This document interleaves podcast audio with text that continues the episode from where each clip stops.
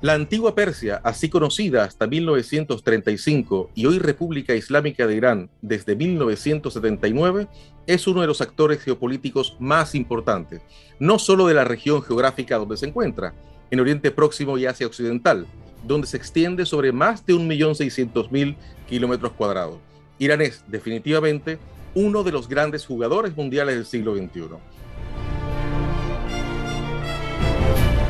La República Islámica tiene, por supuesto, una considerable presencia en América Latina, en formas no necesariamente convencionales. Mi invitado de hoy, un italiano muy destacado en la materia, nos va a contar qué hace Irán por estas latitudes y por qué debemos estar muy atentos. Bienvenidos a En el Fin del Mundo, un podcast de asuntos globales donde conversamos sobre este entorno volátil, incierto, complejo y ambiguo. Hoy nos acompaña Emanuele Ottolenghi. El doctor Ottolenghi es Senior Fellow de la Fundación para la Defensa de las Democracias, con sede en Washington. Es experto en Irán y en las redes de Hezbollah en América Latina. Ha estudiado profundamente el cuerpo de la Guardia Revolucionaria Islámica de Irán, incluidos sus vínculos en el sector energético del país. También es conocedor de las políticas de la Unión Europea en Oriente Medio, las relaciones transatlánticas, el conflicto árabe-israelí y la política interna de Israel.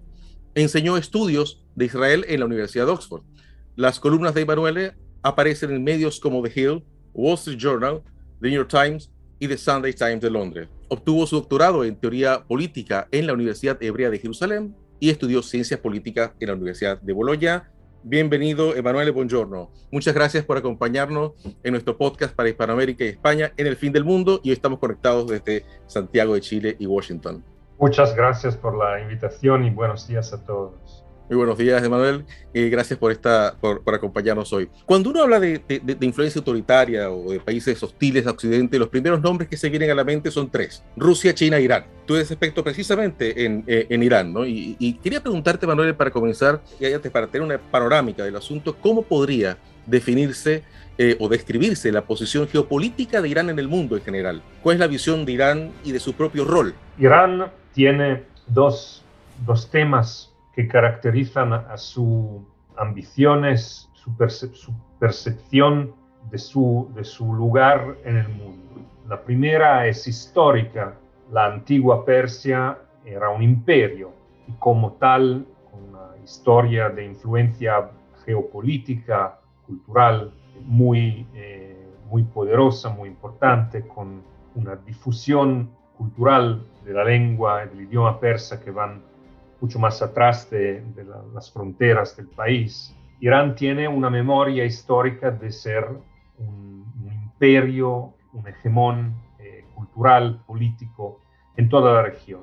Y segundo, Irán hoy es un, proyecto político revolucionario. Entonces, a este elemento histórico de ambición a ser un imperio, con su influencia y su poder en la región, se une también el sentido de tener una visión del mundo, una ideología que como en todas las revoluciones no está solamente eh, ahí para cambiar eh, la sociedad del país donde se, desarrolló la revolución, es un mensaje global, un sistema de valores una visión del mundo que se debe exportar, como todas las revoluciones. Y el, otro elemento que hay que mencionar, como mencionaste también China y Rusia, como poder revolucionario que tiene ambiciones eh, hegemónicas también en la región, Irán, eh, a Irán no le gusta el orden internacional. Es un poder revisionista que no acepta, que participa en todos los, ah, los foros internacionales, en todas las instituciones internacionales, en todas, ah, todos los acuerdos internacionales, pero que no necesariamente reconoce la, la legitimidad del sistema internacional que nació desde el 1945. Es un sistema internacional de reglas, es un sistema internacional que se funda en una visión esencialmente liberal del mundo. Es un país que quiere cambiar el sistema, como los chinos, como los rusos. Y por eso se pone en una trayectoria de continua fricción y tensión con eh, no solamente sus vecinos, porque ahí hay ambiciones de hegemonía regional, pero también en otros países del mundo. Su ambición no tiene alguna relación con el tamaño del país, con su capacidad de proyectar poder. Es como Cuba en, algún sentido. Cuba, un, país chiquitito, eh, con pocos recursos, pero con un sentido revolucionario muy fuerte y con la convicción, con la, la idea que a pesar de los pocos recursos, históricamente la revolución cubana puede ser exportada en todo el mundo. Y por eso se fueron en Angola, se fueron en Etiopía, se fueron por todo el mundo. Claro, una, una visión desproporcionada con respecto a su, a, su, a su tamaño, ¿no? Absolutamente, absolutamente. En el caso de Cuba, sobre todo. En el caso de Irán, estamos hablando de un país de medio tamaño, 88 o 90 millones de ciudadanos, pero es un país con grandes recursos, porque es un miembro eh, de los productores de petróleo, es uno de los países con las más grandes reservas de petróleo y de gas natural, que siempre fue utilizado también en, la época imperial eh, Irán moderno, establecido por la dinastía de los Pahlavi, los que precedieron a la revolución y fueron echados por la revolución, el petróleo se utiliza como no solamente herramienta de, de desarrollo económico, pero también como herramienta política. Incluso como, como arma política. Es decir, que tenemos acá, eh, eh, Emanuel, un país con una rica historia, este, una, una, rica historia imperial y que además la reconoce. Y, y después de la, de la, de, la, de, la, revolución islámica, entonces ha pretendido hacer una revolución, digamos, de orden más global, cuestionando precisamente eh, el orden liberal global. Una cosa que tiene en común junto con, con China y con Rusia. Sí, y también regional, porque como, como, lo, dice el, el nombre mismo, la revolución es islámica entonces, Irán presupone de, tener un, mensaje revolucionario que empieza en el mundo islámico. Pero Irán y la, ideología revolucionaria de la, de, la, de la, República Islámica es chiita. Y los chiitas son una minoría en el mundo islámico. La gran mayoría del mundo islámico es sunita. Y en la región también Irán es esencialmente el único, el único país chiita. Hay claramente ahora, en los últimos 20 años, con la caída de Saddam Hussein en Irak, Irak tiene una pequeña mayoría, mayoría chiita, como 55% uh, ah, más o menos de la, de la población. Eh, entonces hay un cambio ahí, pero en casi toda la región los chiitas son la minoría la, las familias o los poderes que gobiernan, que dominan la región son sunitas, incluido el país principal en, en el sentido religioso, la, la, Arabia Saudí, que tiene la custodia o el control de los lugares santos del Islam, Meca y Medina. Entonces hay un elemento también de desafío religioso al orden de la mayoría de los islámicos en el mundo de presentar una, un modelo revolucionario islámico que, que intenta ser eh, o que Irán quiere que sea adoptado por otros, otras comunidades islámicas, a pesar del hecho que sale de una minoría religiosa. Y por eso Irán siempre pone el, el acento de sus mensajes revolucionarios en los temas más políticos, culturales, sociales y económicos y menos doctrinarios religiosos. Se presenta como el defensor de los oprimidos. Los oprimidos no son solamente chiitas, no son solamente musulmanos, no son solamente poblaciones de Oriente Medio, los oprimidos se encuentran en toda la tierra. Por eso es un mensaje global, universal. Emanuel, eh, nos queda muy claro eh, eh, esto que tú has comentado sobre la visión de Irán de sí mismo, su vocación eh, revolucionaria en la región y además este, global, y, y también el, el, punto de que sabe aprovechar sus recursos, entre, esos, entre ellos, por supuesto, el petróleo y el gas, el petróleo como arma política, un poco, eh, o como instrumento político. Ahora quisiera dar precisamente en los lineamientos estratégicos, es decir, cómo opera Irán, porque En, este mapa, Emanuel, aparecen otros actores también, aparecen Hezbollah, aparecen otras cosas. Entonces, ¿cómo nos ayudaría, Emanuel, a armar un poco ese, ese rompecabezas de cómo opera Irán y cómo funcionan ciertos actores conexos? La visión eh, de Irán es de un, un país aislado y débil a pesar de su derecho histórico a ser el poder principal en la región y su experiencia eh, de aislamiento fue acentuada durante la guerra del Golfo en los años 80, cuando casi todo el mundo eh, apoyaba a Saddam Hussein en, la guerra de agresión que él lanzó contra, contra Irán. Por eso Irán desarrolló una doctrina de estratégica asimétrica, o sea, operar disfrutando transformando su debilidad en un recurso. Por eso empezó en Líbano, porque en Líbano, en, Líbano en, esa época, en ese tiempo, había una guerra, civil, el, um, el fracaso total de las instituciones del país y con eso una oportunidad de entrar en Líbano y establecer una extensión de la revolución en una comunidad en Líbano donde había una minoría chiita que todavía no tenía una representación política contundente y no tenía los recursos militares para poder defenderse en la guerra civil. Y por eso se establece a Hezbollah, que es el producto más exitoso en todo el tema de la exportación de la revolución de Irán hasta hoy. Cuando la segunda guerra o la tercera guerra del Golfo en 2003 eh, lleva a la caída del régimen de Saddam Hussein y abre el Irak a un experimento democrático, Irán toma el, modelo Hezbollah y lo reproduce en Irak.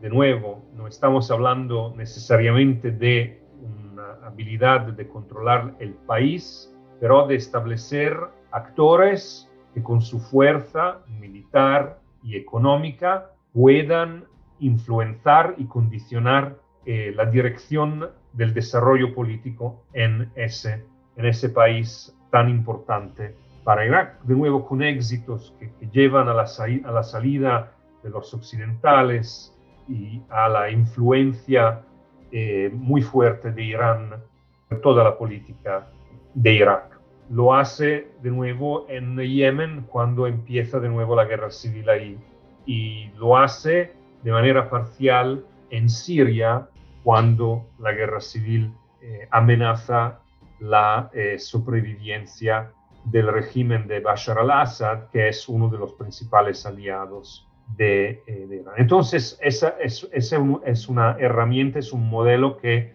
Irán utiliza.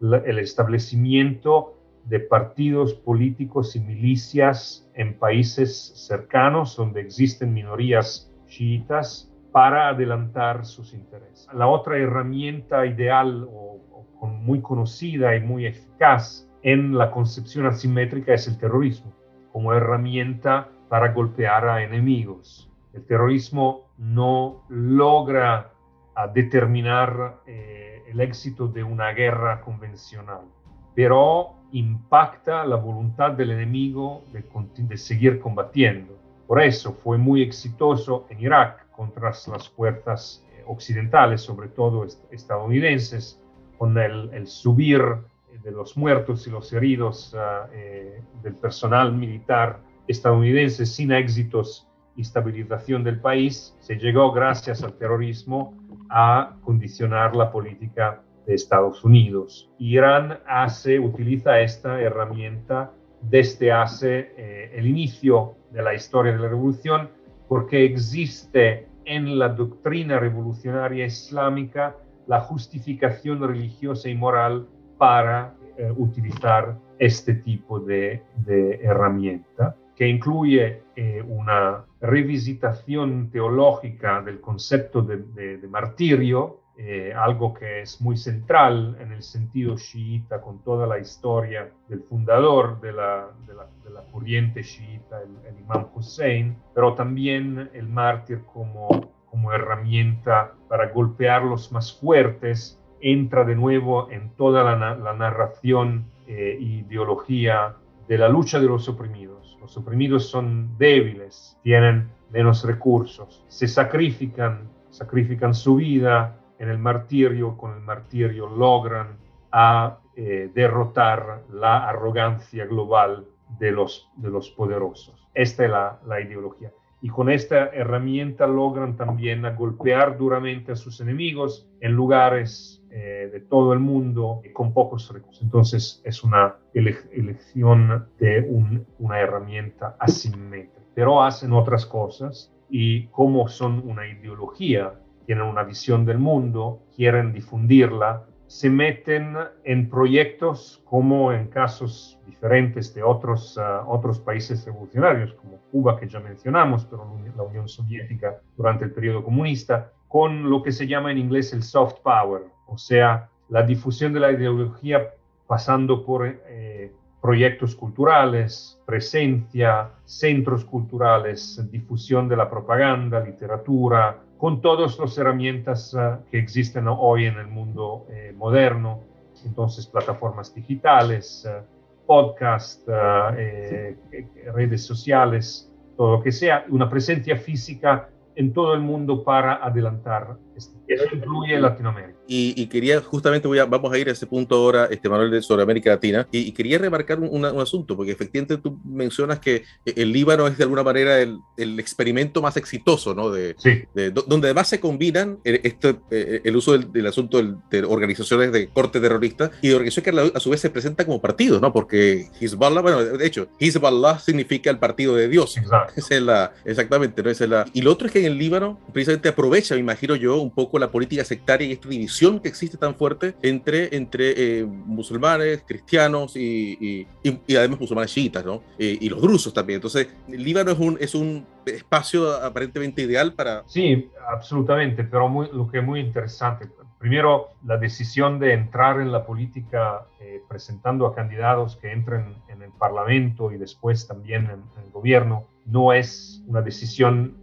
original, o sea, no, no, no, no empieza con el movimiento. El movimiento llega a esta decisión después uh, un periodo más revolucionario. El movimiento empieza como milicia, o sea, fuerza militar ideológica que tiene como, eh, como objetivo la, la, defensa de la comunidad chiita y, la, también el adoctrinamiento de la comunidad, pero también que invierte recursos en todos los espacios de la vida de la comunidad, social, cultural, eh, religioso, educacional, económico. O sea, antes de la política llegan todos los elementos que pueden condicionar, influenciar el pensamiento de la gente. Las escuelas educan a la ideología. Las instituciones que ofrecen servicios económicos, sociales, eh, sanitarios, porque Hezbollah también hoy controla una red de, eh, servicios ah, de salud pública que tienen un nivel más alto de lo que se encuentra en otros lugares, gastan menos, entonces hay una, una red de, de servicios y de inversiones que Hezbollah hace en la sociedad y que empezó a hacerlo antes de entrar en Parlamento para condicionar y llegar al control eh, de la comunidad y desarrollar un sentido, un vínculo de lealtad desde la comunidad hasta el partido. Y entonces lo que Hezbollah también empezó haciendo en el mismo tiempo, antes de entrar en la política, es desarrollar las mismas instituciones, las mismas herramientas, no solamente en Líbano, pero también en las comunidades libaneses diaspóricas, chiitas, que se encuentran en todo el mundo. Entonces, empezando a controlar las mezquitas y las escuelas, de comunidades chiitas en África Occidental y también en Latinoamérica. Ah, interesante, interesante ese punto.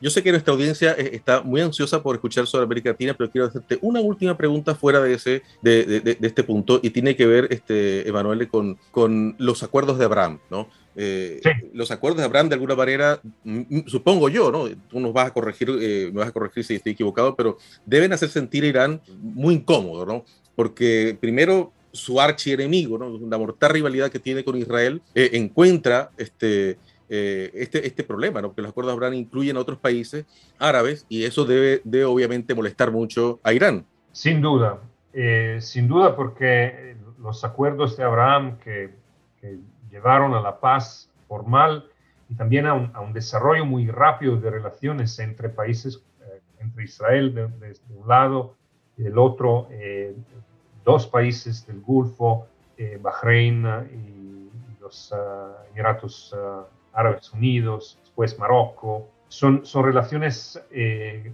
eh, muy calorosas, muy, muy productivas, eh, que abren un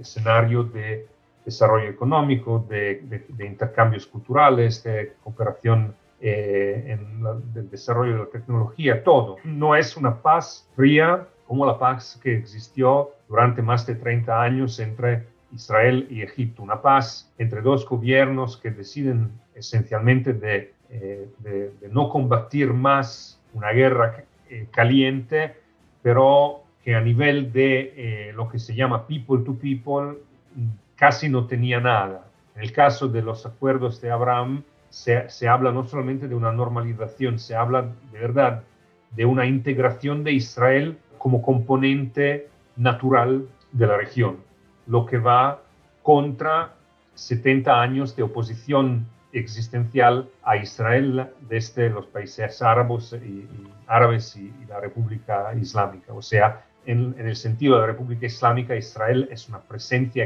extraña en la región, es un cáncer, como lo llaman, lo llaman los líderes iraníes, que debe ser echado por la región. Los acuerdos de Abraham. Hace unos años atrás habló de borrar, ¿no? Ah, eh, exactamente. exactamente. Borrar, borrar, a Israel. Eh, Israel es un cáncer, Israel es, uh, es una presencia colonialista. Entonces, esta visión eh, está diametralmente opuesta al sentido eh, de los acuerdos de Abraham. Una integración total, eh, un cambio de dirección muy, radical, que naturalmente tiene un elemento de eh, convergencia de intereses estratégicos al centro de, lo, de los cuales está la eh, amenaza de, Irán. Como país, el país más poderoso de la región, uh, con ambiciones hegemónicas con su sentido revolucionario de exportar su ideología en, todos los países de la región, que todos tienen una presencia eh, de comunidades chiitas. Entonces, este elemento claramente acerca eh, esos países a Israel. Pero yo creo hay un, otro tema que se toca menos en las discusiones sobre los acuerdos de Abraham, que es no menos importante. Durante prácticamente toda la existencia del Estado de Israel desde el 1948, la visión dominante también en, los países occidentales era que la región tiene muchos problemas, pero el problema principal que no nos permite de tocar a los otros problemas es la cuestión palestina. O sea, hay y, y, y en pasado los, los, gobiernos, los gobiernos árabes, sobre todo las dictaduras, siempre decían, no pueden venir a pedir a nosotros que, nos ocupemos de corrupción, de democracia, transparencia, eh, desarrollo económico, hasta que se resuelve el problema de la Palestina.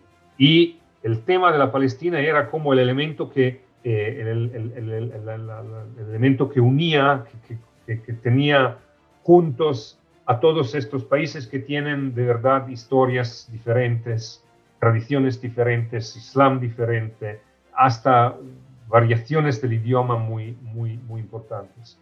Pero en el tema de la unidad árabe, la Palestina era central. Lo que pasa en los últimos 20 años, también gracias a la, caída de Saddam Hussein, a la, las primaveras árabes, a los cambios económicos, a la necesidad de desarrollar economías que no sean solamente dependientes eh, los recursos energéticos, a la explosión demográfica, muchos elementos llevan a una nueva situación donde los gobernantes árabes dicen, sí, el tema palestino es importante, pero no, no, nosotros no podemos seguir esperando que se resuelva este tema para tocar a todos los otros temas que son muy importantes. Y un ejemplo llave en este tema es lo que pasa con los Emiratos Árabes Unidos. Un país que decide en las últimas dos décadas de cambiar radicalmente su economía. Un país dependiente eh, de trabajadores extranjeros. La mayoría de los que viven en los Emiratos Árabes Unidos no son ciudadanos del país, son occidentales, asiáticos, africanos que llegan para trabajar en la industria de servicios, en la diplomacia, en, el turismo, primero. Segundo, se dan cuenta que eh, necesitan cambiar modelo económico, no pueden ser una, eh, una, una, economía petrolera solamente. En el momento que abren el país al tráfico aéreo, que es una de las principales ah, fuentes de ganancia económica, porque la mayoría de los pasajeros que, que, viajan con Emirates o Qatar Airways o Etihad no viajan para irse en esos países, viajan para transitar. Entonces es una economía que, se desarrolla y se integra globalmente. Eh, estos países devienen centros de eh, competición, competencias internacionales deportivas, eh, centros de conferencias anuales de asociaciones globales, centros de desarrollo económico y comercial. Y en todo ese sentido, no se puede continuar con el, elemento central de la, de la, política árabe contra Israel, históricamente, que era el boicotaje. No se pueden decir, vamos a invitar a todos los doctores, no sé, los oculistas o los ah, dentistas del mundo para hacer su reunión anual, 20.000 doctores que llegan hasta Dubái una semana, pero los judíos y los israelíes no pueden llegar. No podemos hacer el, torneo internacional o la, Copa Mundial de Karate, pero a los atletas israelíes no se puede, no se puede darle el visto. O sea, con esta, este cambio de modelo económico, se impacta también la visión geopolítica, sobre todo en todo lo que toca a los palestinos y el conflicto con Israel. Y claramente eh, todo esto juntamente a Irán es la base, una base muy fuerte del cambio que produce a los acuerdos de Abraham. Bueno, y vamos a ver qué sucede ahora también con Arabia Saudita, porque también está con la visión 2030, con, con miras a, hacer cambios que se supone van a ser muy profundos y Arabia Saudita, bien lo habías mencionado, es un, rival también tremendo de Irán y custodio de dos de los lugares sagrados que son Meca y Medina. Así que ese va a ser otro caso que, que va a ser interesante observar. Ahora, Emanuel, eh, te voy a pedir que nos ayudes a armar otro rompecabezas, ¿no? Porque cuando uno habla de Irán y habla de América Latina, se nos vienen dos nombres a la mente, Venezuela y la triple frontera. ¿Cómo está conectado todo esto? es decir, ¿qué significa América Latina para Irán? ¿Qué, hace Irán tan lejos de casa? Porque eso, es una, una, gran pregunta, ¿no? Ayúdanos un poco con, esta, con este mapa. Es, es una, excelente, una excelente pregunta. Y creo que hay tres eh, razones principales. La primera es que Irán, como potencia revolucionaria, tiene la ambición de exportar su ideología, e identifica a Latinoamérica como un lugar que tiene un gran potencial, porque es un país, una región donde hay o gobiernos regímenes o movimientos políticos que tienen una gran tradición antagonista eh, contra el capitalismo, contra los Estados Unidos. Latinoamérica fue un, lugar muy importante durante la Guerra Fría. Entonces hay un potencial de expansión en Latinoamérica que no existe necesariamente en Europa Occidental, digamos, o, en, o en, otros, uh, o en otras regiones. Esta es la primera razón. La segunda claramente es si mi enemigo principal es eh, el imperio del norte, los Estados Unidos, y los Estados Unidos llegan a interferir con mi proyecto hegemónico en mi región, yo voy a hacer a ellos exactamente lo que me hacen eh, en, mi barrio. ¿okay? Los Estados Unidos están en el, Golfo, son una potencia eh, global con una presencia en la región. Yo me voy en lo que los Estados Unidos consideran como su backyard. Mm. Un poco la lógica, la lógica rusa. Exacto, su, su, esfera de influencia, como, como hicieron los rusos, también eh, lo haremos nosotros. Esta es la segunda razón. La tercera razón es que Irán eh, eh, identifica con una, visión estratégica, yo creo, exitosa.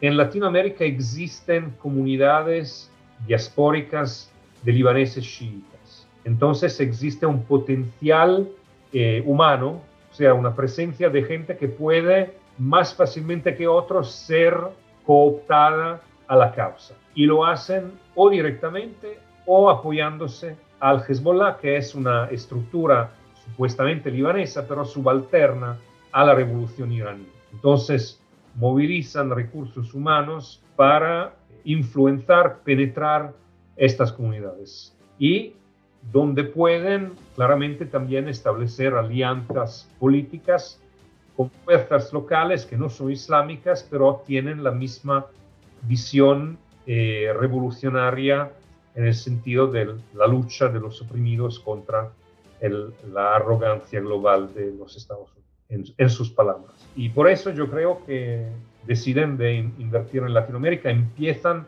haciéndolo eh, muy temprano, eh, porque el primer eh, misionario iraní enviado eh, por Teherán hasta Latinoamérica es un clérigo que llega a Buenos Aires en 1982. Llega con una, visa de, dos, tres meses y después se queda ahí y ahí se queda eh, durante 15 años. Cuando llega existe esencialmente una mezquita pequeña, un centro islámico pequeño en Argentina que no tiene en ese momento un, un liderazgo religioso. La comunidad en mayoría ya perdió eh, su sentido religioso, se secularizaron, se casaron con gente local eh, que no era musulmana y perdió las tradiciones, el conocimiento de la religión, de la liturgia. Cuando el enviado, después de 15 años, sale desde Argentina, estamos hablando claramente de Mohsen Rabbani, el, clérigo que fue eh, más adelante involucrado, implicado en los dos atentados contra la embajada israelí eh, en 1992 y contra la AMI en 1994, ambos en Buenos Aires. Este señor, cuando sale, deja atrás una red continental, regional, de mezquitas, de centros culturales, de conversos y de comunidades diaspóricas chiitas galvanizadas, ya eh, que pasaron un proceso de, em, de, revitalización de su identidad, vinculándola a la revolución islámica de Irán, pasando a veces por Hezbollah o directamente gracias a la intervención de enviados. Entonces, durante 15 años, en los 15 años de la presencia de Rabbani en Latinoamérica, se, logró a un gran desarrollo que eh, se fundó sobre, como decía antes, dos eh, elementos. La presencia de comunidades diaspóricas y la presencia de países o gobiernos ideológicamente aliados. Y por eso que Venezuela deviene central en la estrategia iraní de Latinoamérica, porque desde la llegada al poder de Chávez, de Hugo Chávez, Venezuela eh, se transforma en el centro, en, la, la, nueva Cuba, digamos, eh, de, Latinoamérica. Y, con petróleo.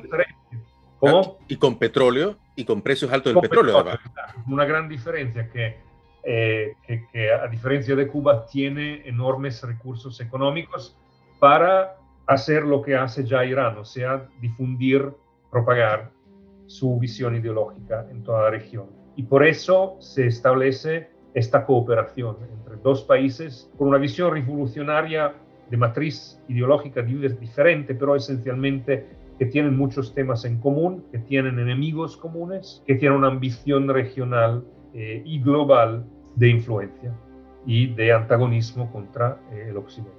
Bueno, definitivamente Chávez jugó un papel ahí eh, muy importante y después, bueno, con la amistad que, que, hizo con Ahmadinejad, fue una de las, de las, de las relaciones más, este, eh, de, de, parte de las relaciones internacionales de, de, la Revolución Bolivariana más exitosas, ¿no? Y, ahí vamos, eh, a, quisiera profundizar un poco, Manuel, en, en, en, la triple frontera. precisamente porque aquí escuchamos esto, pero es como un espacio que muchos no entendemos, ¿no? ¿Qué sucede ahí? ¿No? ¿Qué cosas pasan? Y ahí entra Tú justamente el año pasado nos encontramos en un seminario organizado por, por la Universidad de Desarrollo, el, la Embajada de Israel, y ahí te referiste extensamente a Irán, Hezbollah y, y, a la Triple Frontera. ¿Qué está pasando exactamente hoy en ese espacio eh, que está allí? La Triple Frontera eh, de Argentina, Brasil y Paraguay es un lugar muy ah, importante en esta estrategia porque eh, tiene los, ah, las características ideales para armar una operación de eh, financia ilícita, lo que el Hezbollah necesita para eh, eh, autofinanciarse.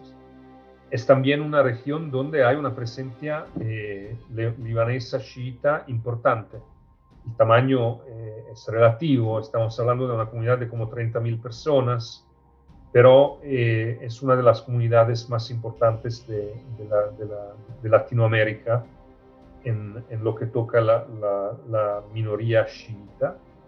Y es una comunidad que está muy involucrada en todo el comercio de la región, que es muy importante. El tamaño del comercio eh, de, la, de la triple frontera sobre todo por lo que toca la, la financia ilícita, es, es, eh, es, enorme, es uno de los centros de comercio eh, al detalle más importantes del mundo.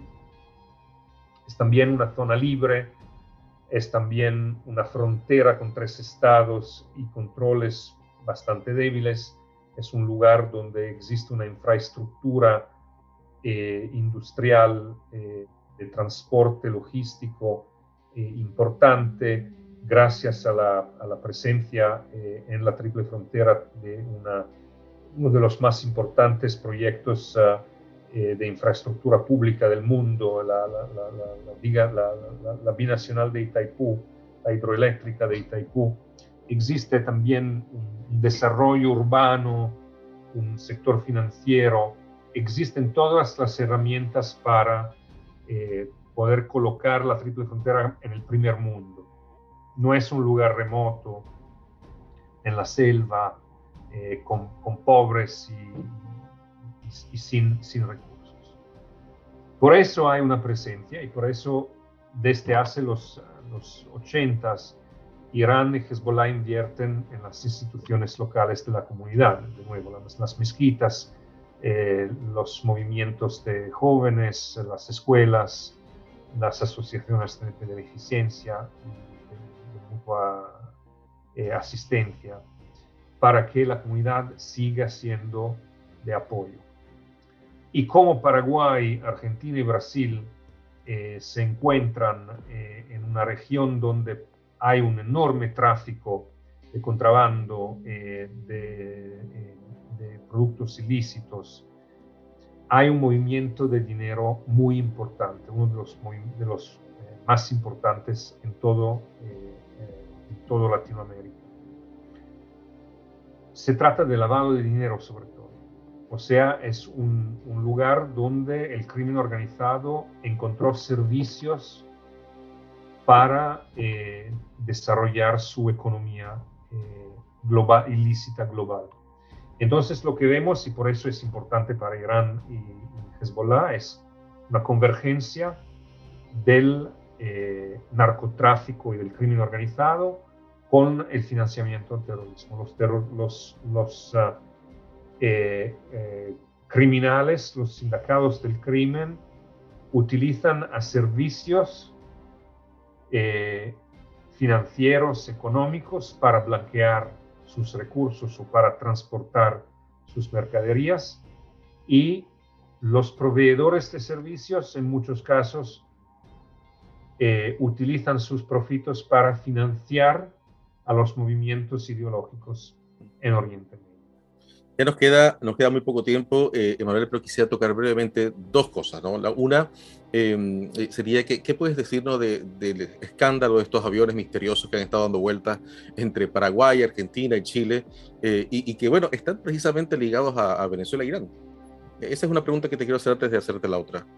Bueno, claramente todavía no llegamos hasta la fin de la historia de este avión, pero lo que ya, ya sabemos es que, que se trata de una eh, eh, eh, actividad conjunta de los dos gobiernos, regímenes iraní y venezolano. El avión fue transferido en propiedad de la empresa estadual venezolana Conviasa, la, la, la aerolínea de Estado, pero a manejar el avión son pilotos y una tripulación esencialmente iraní es un avión viejo eh, que, que, pone mucho riesgo a la seguridad eh, aérea de la región. No debería viajar ya porque desde el 2008 es un avión que tiene 36 años y desde el 2008 ya no puede acceder a partes originales y servicios de, de manutención de, la empresa Boeing a, a razón de las sanciones contra Irán. Entonces, no es un avión que debería volar. Y no se sabe exactamente por qué está volando por, por toda Latinoamérica. Porque en los dos casos que conocemos, el viaje a Ciudad del Este en el 16 de mayo y el viaje a Buenos Aires el 6 de junio, el avión llega vacío o regresa vacío. Y cuando viaja, viaja con una tripulación muy grande y con una carga que tiene muy poco valor. Por eso estamos enfrente a un misterio, un misterio que se hace mucho más complicado porque cuando se, se empieza mirando a quién está en el avión. No son solo pilotos técnicos de avión eh, responsables de la logística, se trata de personaje de alto rango de los dos regímenes. Dos ejemplos. El miembro de la tripulación mencionado como capitán del avión es un eh, miembro de la Guardia Revolucionaria iraní que tiene más de 20 años de experiencia en la gerencia de operaciones logísticas de aerolíneas del régimen. Es como si eh, para manejar la camioneta de, Amazon Prime. Eh, Mira, Jeff Bezos. Sí, Jeff Bezos a hacerlo el, mismo. Primero. El segundo es el, el, responsable financiero de Emtrasur, la empresa que dueña del avión, que es una subsidiaria de Conviasa, está en el avión. ¿Qué hace este señor? como miembro de la tripulación, no, prepara el café para los otros. O sea, hay una presencia muy anómala de personajes que no tienen nada que ver con la manutención y la operación de un carguero. Y todavía no sabemos por qué llegaron a eh, eh, Buenos Aires y a Paraguay. Sabemos que llegaron a Nicaragua, a Cuba, a Pakistán, a Rusia, y en muchos de esos casos se trata de operaciones de propaganda, de, intento de adelantar agendas políticas o de contactos operacionales en cada lugar. Y por eso hay que preguntarse con quién eh, se encontraron en Paraguay, con quién se encontraron o se encontrarían en Buenos Aires por qué se quedan tan tiempo en, cada lugar a donde se van, por qué personajes de alto rango de los dos regímenes están en el avión si se trata solo de una operación carguera. En mi humilde opinión, se trata de una operación de inteligencia con potencialmente eh, elementos operacionales para activar células potencialmente o para reclutar eh, eh, gente en cada lugar a donde se va. Pero es todo muy poco claro y todavía esperamos de saber más de la investigación argentina. Bueno, aquí, aquí en Chile también causó cierto revuelo eh, la noticia, justamente el aterrizaje del avión, así que también esperamos ver un poco qué va a ser de esto, ¿no? ¿Cuál es tu mensaje, Emanuele, para los gobiernos, para los expertos, para los académicos, para las personas que toman decisiones sobre eh, este tema y sobre la importancia de tenerlo muy presente la presencia de Irán en América Latina? El Oriente Medio, geográficamente hablando, está muy, muy lejano, pero los temas de Oriente Medio no están lejanos, están en Latinoamérica. Vivimos en una época global, en un viaje global, en un pueblo global y está claro que Irán, una potencia revolucionaria que tiene valores diametralmente opuestos a los valores democráticos, tiene ambiciones también en Latinoamérica, tiene aliados, tiene amigos, apoyadores y también está metida en actividades financieras y, operacionales ilícitas y está responsable de dos ataques terroristas eh, en la región. Por eso hay, que estar cuidados, hay que estudiar este tema, hay que observarlos y hay que aceptar que a pesar de la distancia, el tema Irán es un tema importante, un tema central en Latinoamérica, sobre todo gracias a su alianza con las, las, los poderes bolivarianos y sus ambiciones revolucionarios en todo el mundo. Bueno, eh, Emanuele, este, una, eh, ya eh, con, con, esto nos, nos, despedimos. ¿Qué nos puedes recomendar? Tú tienes un libro este, precisamente sobre estos temas. ¿De qué trata tu libro?